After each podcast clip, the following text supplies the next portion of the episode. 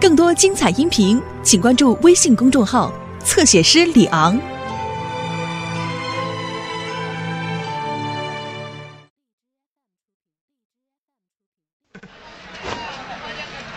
这样吧，你只要答应我不再打小贵，你偷银子的事儿我们就不追究了，怎么样？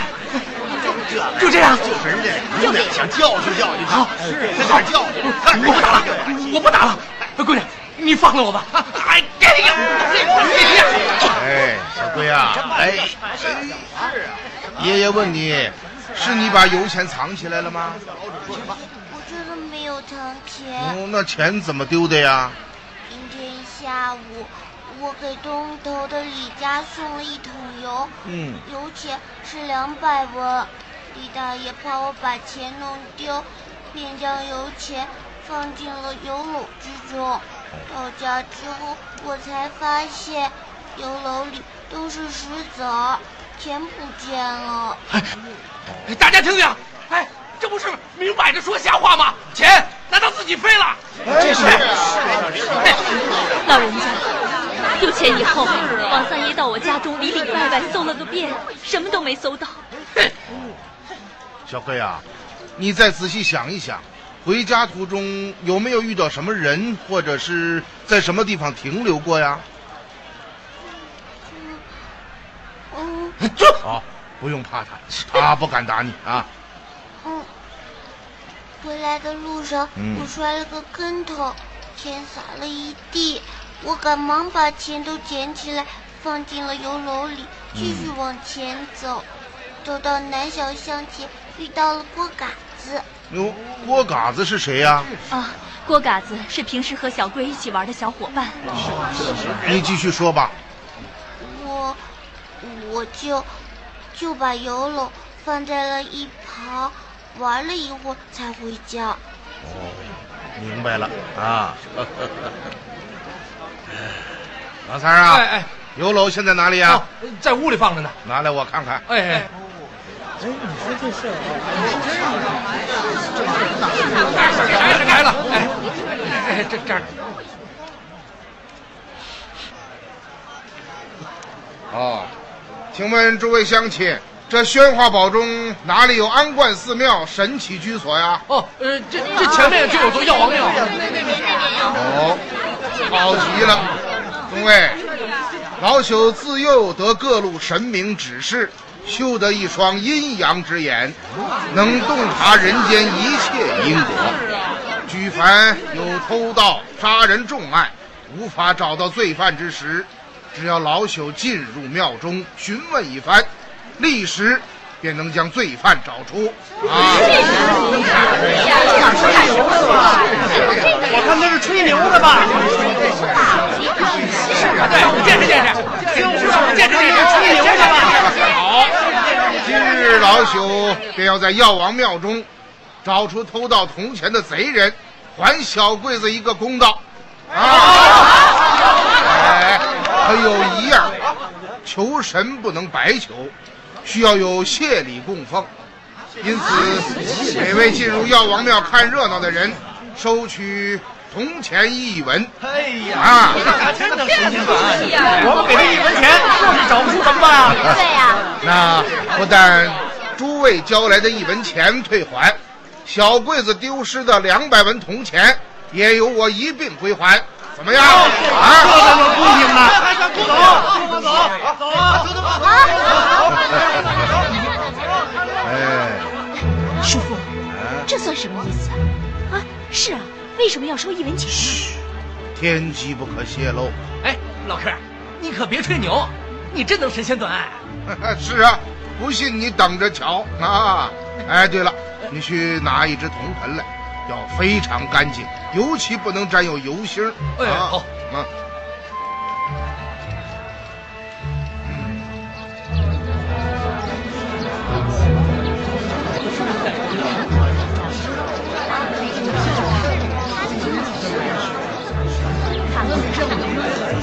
亲们，乡亲们，大家不要乱，一会儿进入庙中，每个人将一文铜钱放在装满清水的铜盆中，然后站在一旁观看，明白了吗？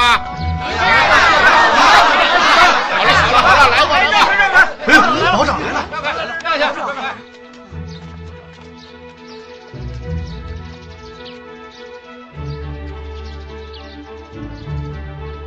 你是何方术士，竟敢到此行诈？在下并州人怀英，自幼蒙神人传授，身具异禀，万能除奸惩恶。事情我都听说了，这样吧，如果你真能抓住窃贼，我代表全保以上宾之礼待之。可如果你是行奸使诈、骗取钱财，我就要拿你去见官。你自己想清楚，现在走还来得及。那就请保长到庙里观看吧。嗯，哼。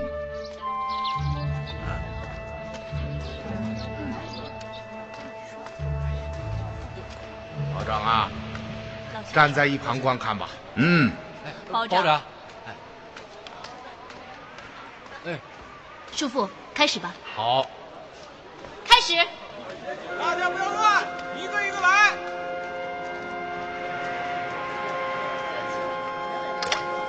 啊，不要乱啊！将铜钱放在铜盆之中啊！哈哈哈哈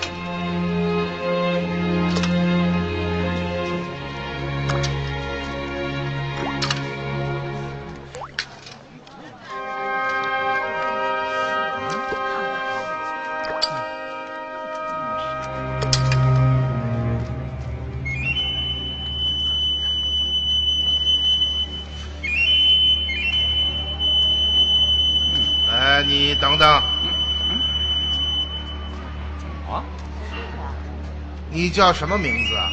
貂蝉。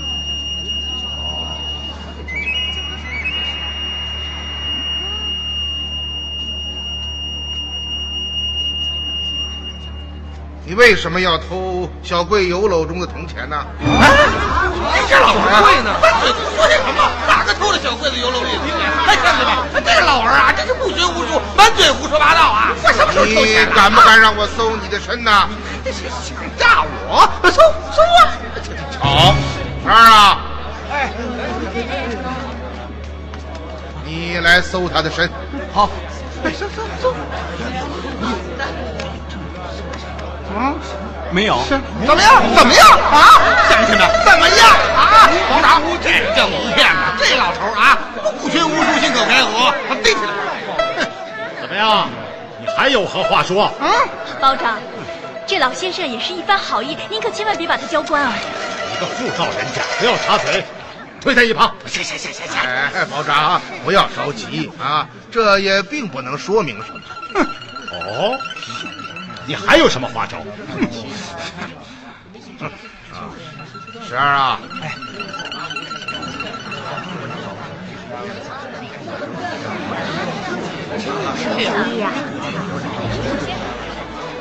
呃，诸位乡亲，且请宁耐一时，待高十二回来，如果再没有分晓，就请保长将我老头子交官。大家看怎么样啊？好，好，好就这么办。哎，呀保长，你还等什么呀？哎，如果你不是窃贼，为何如此心急啊？这我心急，这会儿还不知道谁心里比我急呢。我倒要看看你能奈我何呀！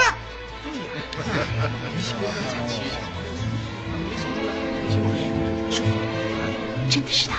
嘘，大妹子，快救救这位老先生吧！那个貂蝉是堡子里最泼皮的人物，谁都不愿意惹他。朱颜，嗯，你有二百文钱吗？做什么？跟对付王四儿一样，我耍个手残儿，神不知鬼不觉的把钱放进他袖子里。你不了解叔父，这样他会生气的。哎呀，难道就看着他出丑，被关几年了？我相信他。哎呀，我不管了。哎，高婶回来了。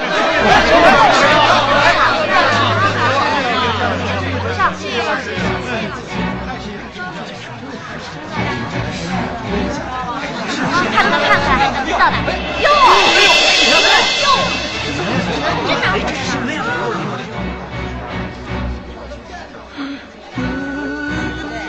哎，妈，没想到吧？啊，大家看看。什么呀？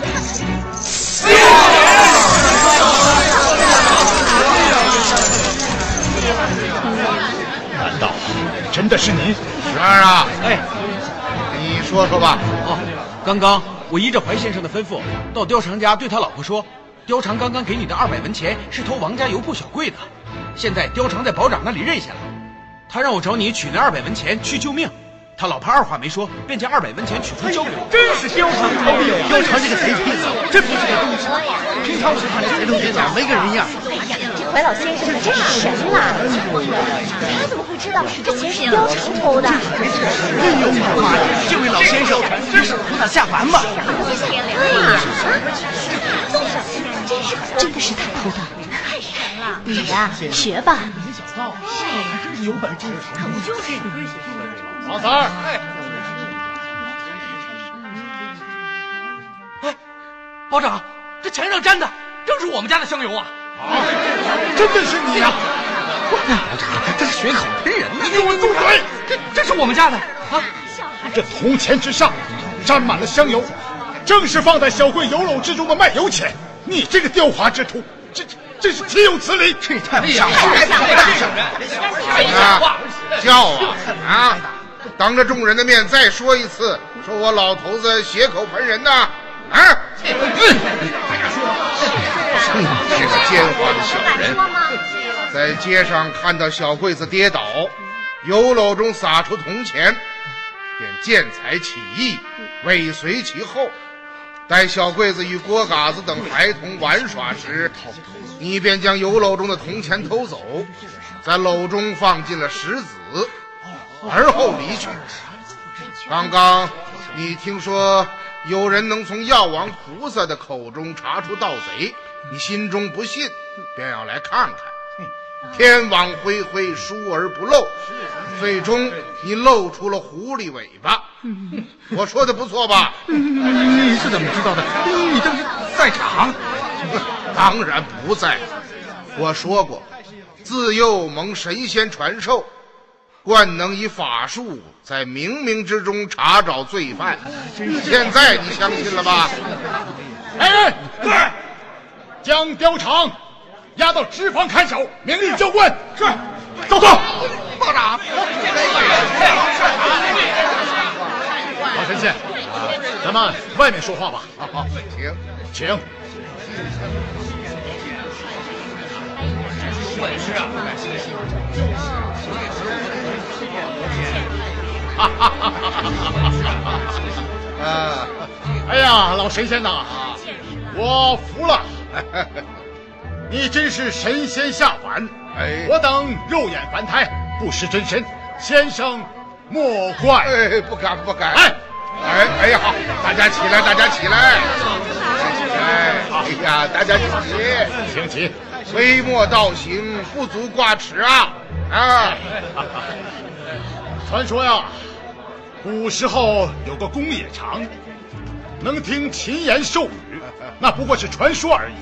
今日可是亲眼所见，老先生竟真的懂得仙界轮音，还能以此破案，非神仙尔何？哎，老长啊，我不是什么神仙，只是个过路的客人。哎，老神仙啊，对了，王三啊，哎，来来来来来，哎，哎，老神仙，钱找回来了。你冤枉了小桂子，哎，嗯，是是，小人错了错了，嗯，为富者要懂得周济穷人，是造福乡里，富才能够传代。像你这样为富不仁，为了区区两百文钱，竟对年幼的小桂下这种毒手，你也是有孩子的人，以己夺人，想一想，如果有人这样对待你的女儿，你会怎么样啊？是是是。老神仙，您说的对，我我以后一定改啊！来来来，这两百文钱，小的不要了，送给小贵母女，就算对他们一点补偿吧。好，好啊，知错能改，善莫大焉啊！收下，收下，收下吧。诸位乡亲，从今天开始，小贵到我油铺上工，工钱从两文涨到五文。好，好啊！啊，十二啊，将铜盆中的钱还给乡亲们吧。老神仙，这钱我们不要了，都给小贵娘俩吧。好，好，既然大家如此慷慨，我就替小贵娘俩谢谢你们了啊！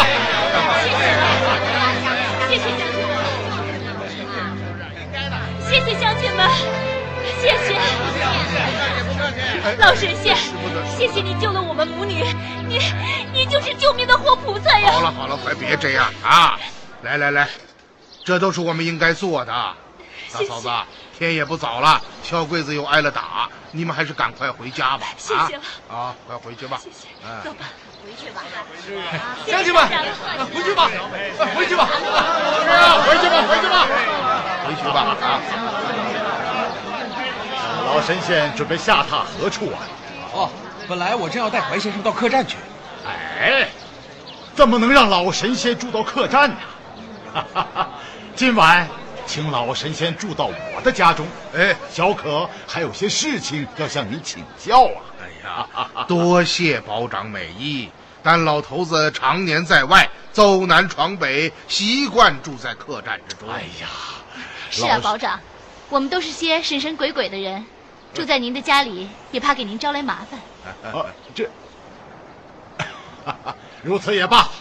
啊啊！那今晚无论如何，请老神仙赏光，与小可共进晚餐。呃，好，不见不散。好好好好好。十二啊，哎，将老神仙安排在惠明驿馆中，告诉老板，所有的账都记在我身上。哎呀，如此叨扰，于理不当，不可不可呀！啊，就这样定下了，晚饭也在驿馆之中。哎。老神仙若再推辞，那就是看不起小可了。啊，那如此老朽只能是恭敬不如从命了。哎，这才是啦。啊，老神仙，那小可先去安排一下，晚饭的时候再见。好，好，好，先告辞。老神仙，小的服了，您收小的做徒弟吧，小的伺候您一辈子。啊，好 了好了，十二啊，快去把我们的骆驼牵来。咱们前往驿馆，啊，好，嗯，啊，走吧。嗯，先生，啊，有时我真不知道您是人还是鬼啊？鬼也是人变的啊。那您怎么知道偷钱的人是貂蝉？嗯，问得好，我来考考你们吧。嗯，你们说我是怎么发现的？嗯，虽然我现在还说不出是为什么，但有一点可以肯定。一定与扔在水中的铜钱有关。水中的铜钱，那能说明什么？叔父，嗯，我没有说错吧？嗯，如燕说的很对。你们想一想，窃贼从装香油的油篓中偷走了二百文铜钱，手上一定沾染了许多香油。西北干旱之地，沙色之中非常缺水。我断定，窃贼偷钱之后，定然只是用布擦了擦手。那么，此人手上定然残存着香油，对吗？是啊，可那又怎么样？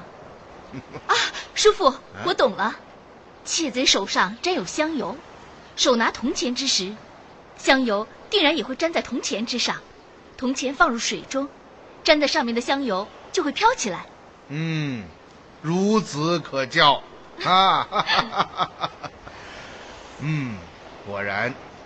当貂蝉将铜钱投入水中之时，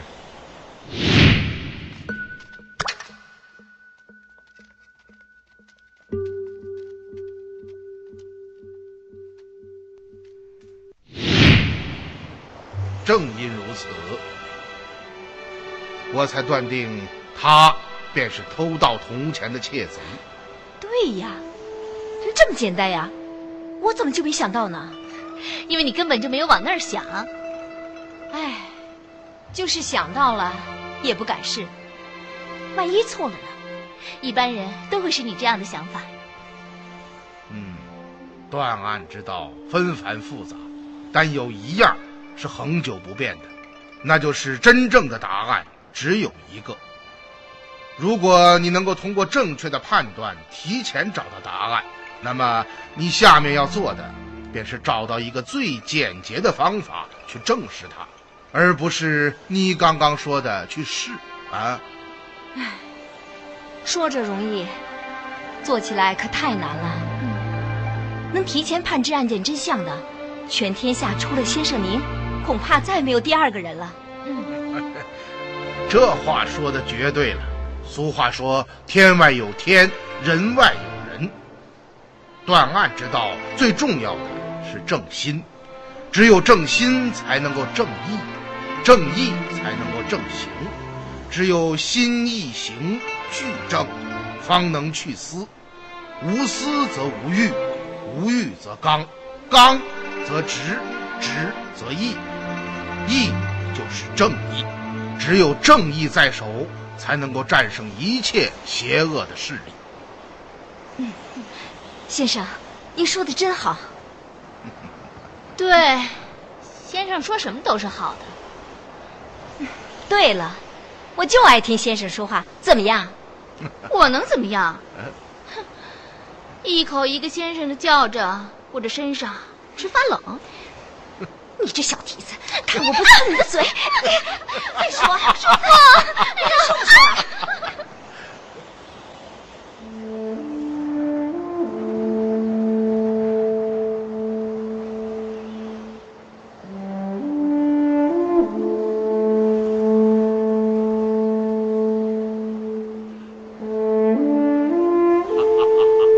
来来来来来来来，好好，老神仙上应天象。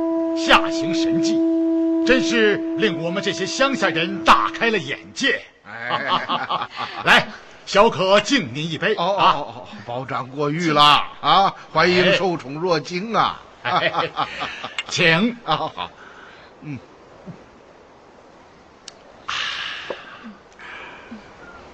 哦，不敢动问保长贵姓啊？啊，姓赵。呃，几位请坐啊。啊，请 来。哦，好，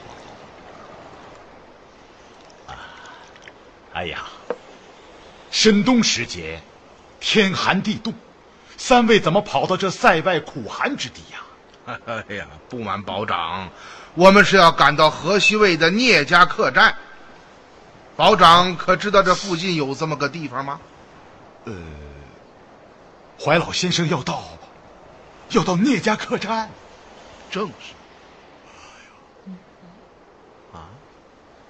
怎么，保长知道这个地方？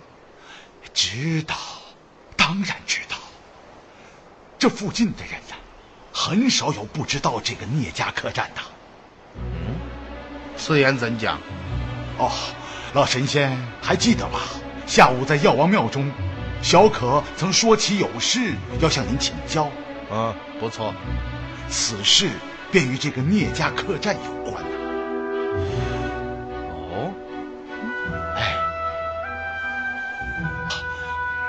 这样吧，小可还是从聂家客栈说起吧。嗯，聂家客栈在距此十里外的戈壁深处，是孤零零的一座小堡子，周围没有任何其他建筑。因客栈大门前种着一棵巨大的胡杨树，因此也叫一棵树。客栈建于北齐中叶，当时。两位武艺高强的汉人兄弟逃难来此，这二人，一个叫聂云鹏，一个叫聂云雕。此二人收留了很多马贼、盗匪，在戈壁中劫杀往来行商，抢夺财物。这座客栈就是他们的据点。这些人呐，将俘虏来的男人全部杀死，做成人肉包子。卖给住店的旅客，女人则全部据为己有。因此，老辈人常说，聂家客栈里到处是冤死的鬼魂，时常闹鬼呀。闹鬼？啊，是啊。正是因为这个原因，住在附近几个堡子的人，轻易不敢到那里去呀。后来南北统一，朝廷派军进剿聂家客栈，聂氏兄弟率领强人们拒保顽抗，最后全部被烧死在客栈之中，客栈也就此荒废。据这里的老人讲，到了夜间，经常能看到客栈内亮着星星点点的鬼火，还能听到惨叫声啊！怎么听得浑身直发冷啊？别老自个吓唬自个。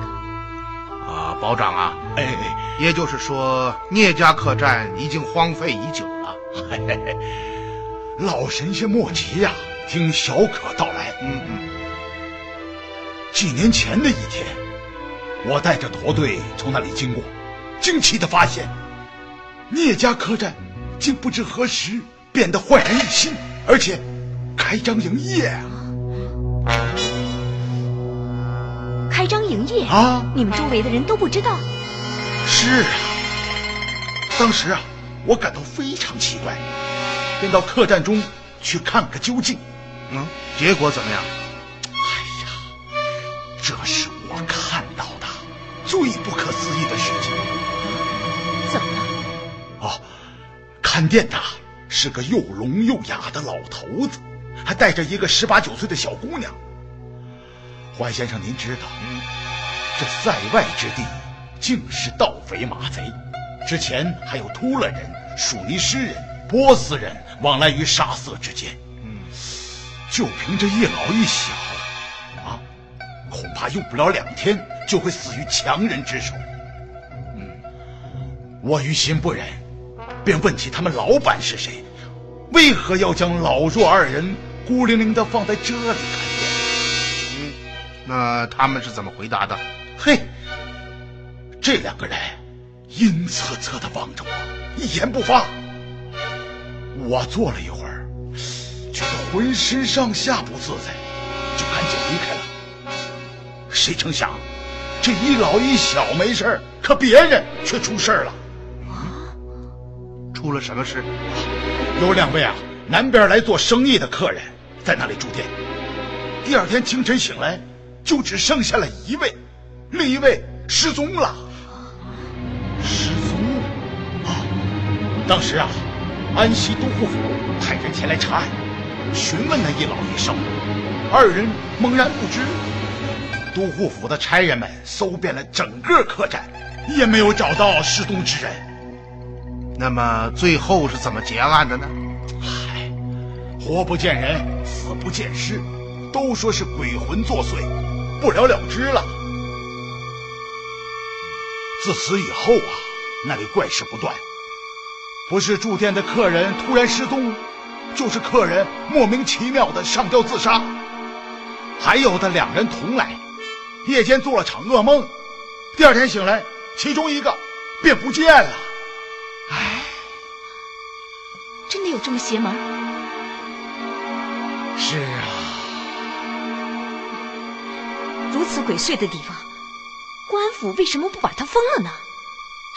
哎呀，姑娘，这里不比关内，天高皇帝远。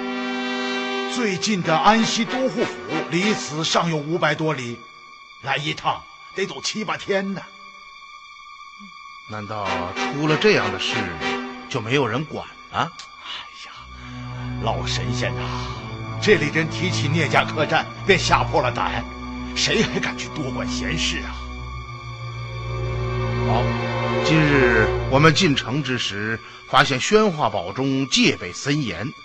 高十二说：“是因为最近堡中屡屡丢失人口。”哦，是啊，我正要跟老神仙说这件事呢。嗯嗯，大约两个月前，这怪事啊接踵而来。先是堡子里的两个年轻人到胡杨林中捡柴，两天未归，众人前去寻找，活不见人，死不见尸。接着，这样的事情便一桩接着一桩。到今日啊，堡子里已经失踪了十八口。哦，都护府派差来查，却连一个也没找到，灰溜溜的回去了。唉，小可无奈，这才下令，堡内人众不许外出，关闭堡门，加派巡逻队。是这样。刚才保长说此事与聂家客栈有关。嗯，失踪人口大，不止我们一个宣化堡，周围的六七个堡子都发生了同样的事情。哦，有这等事啊！前几天呐，我们几个保长凑到一起商议对策。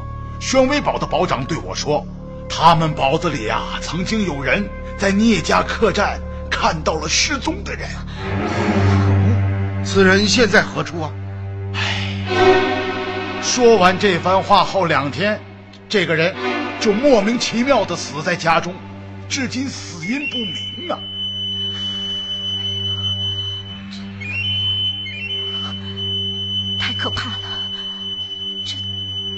太邪了吧！我不相信世上有这样的事情。哎呀，开始的时候我也不信呐，可事到如今，不信也不行了。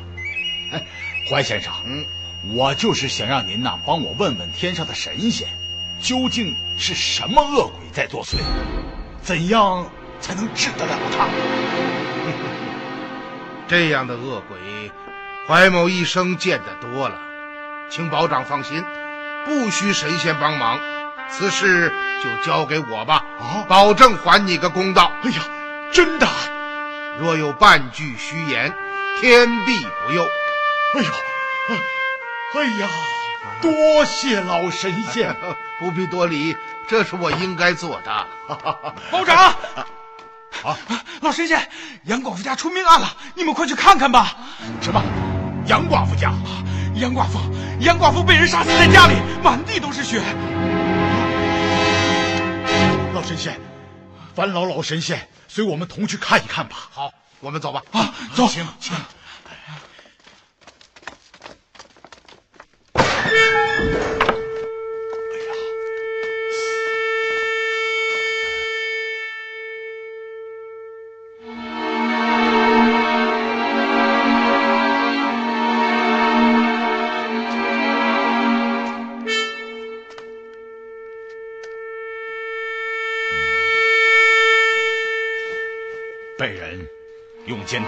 刺胸口。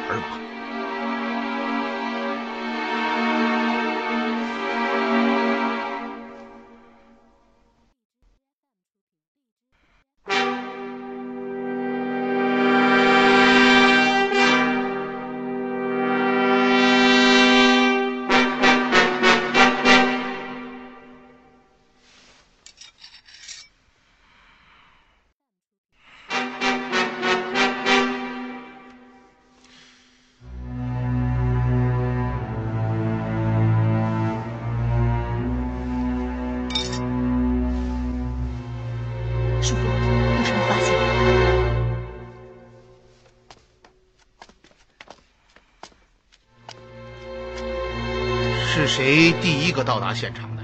我们在街上巡逻，突然听到一声男人的惨叫，这才循声找来，便发现了杨寡妇的尸体。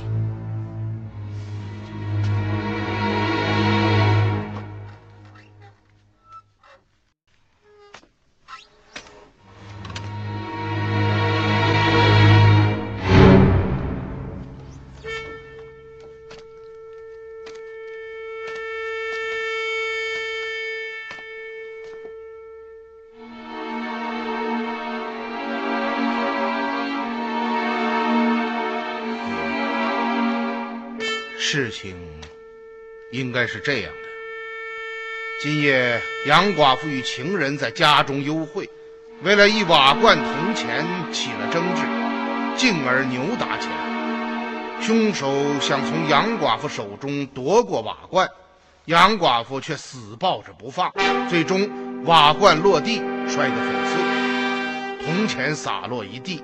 凶手大怒，用力抽打杨寡妇的面颊。杨寡妇扑上前来，抱住凶手，将其耳朵咬下了半个。凶手狂怒之下，拔出钢刀，将杨寡妇杀死，而后拾起地上的铜钱，逃离了现场。嘿，怀先生，嗯，这这些这些您是怎么知道的？您怎么会知道杨寡妇是和情人幽会啊？又怎么会知道他们是为了争夺一把罐铜钱？首先，门窗完好，没有撬动过的痕迹，这就说明凶手不是撬门窗而进的，而是杨寡妇的熟人。从刀柄上的血手印可以断定，凶手是个男人。你们想一想，一个寡妇在深夜与男人待在一起，不是情人幽会是什么呢？哦，有道理。地上有一只打碎的瓦罐，旁边还散落着一些细细的麻绳。啊，你看，这麻绳是做什么用的？这是穿铜钱的麻绳啊！正是，铜钱藏在瓦罐中，随着瓦罐的破碎落在地上，船前的细麻绳断裂，铜钱散落在地。凶手杀人后拾起钱离去，将这些断裂的麻绳就留在了这里。对呀，华先生，您真是神人呐！先生，嗯，那您又是怎么知道杨寡妇将凶手的耳朵咬下半个？又怎么能够断定凶手是用自己携带的钢刀将杨寡妇杀死的？这个问题还是让事实来回答吧。嗯，保长啊。请你命人撬开杨寡妇的嘴。呃，老神仙，这却是为何呀？照做便是，你会明白的。好，来人啊，在，将杨寡妇的嘴巴撬开。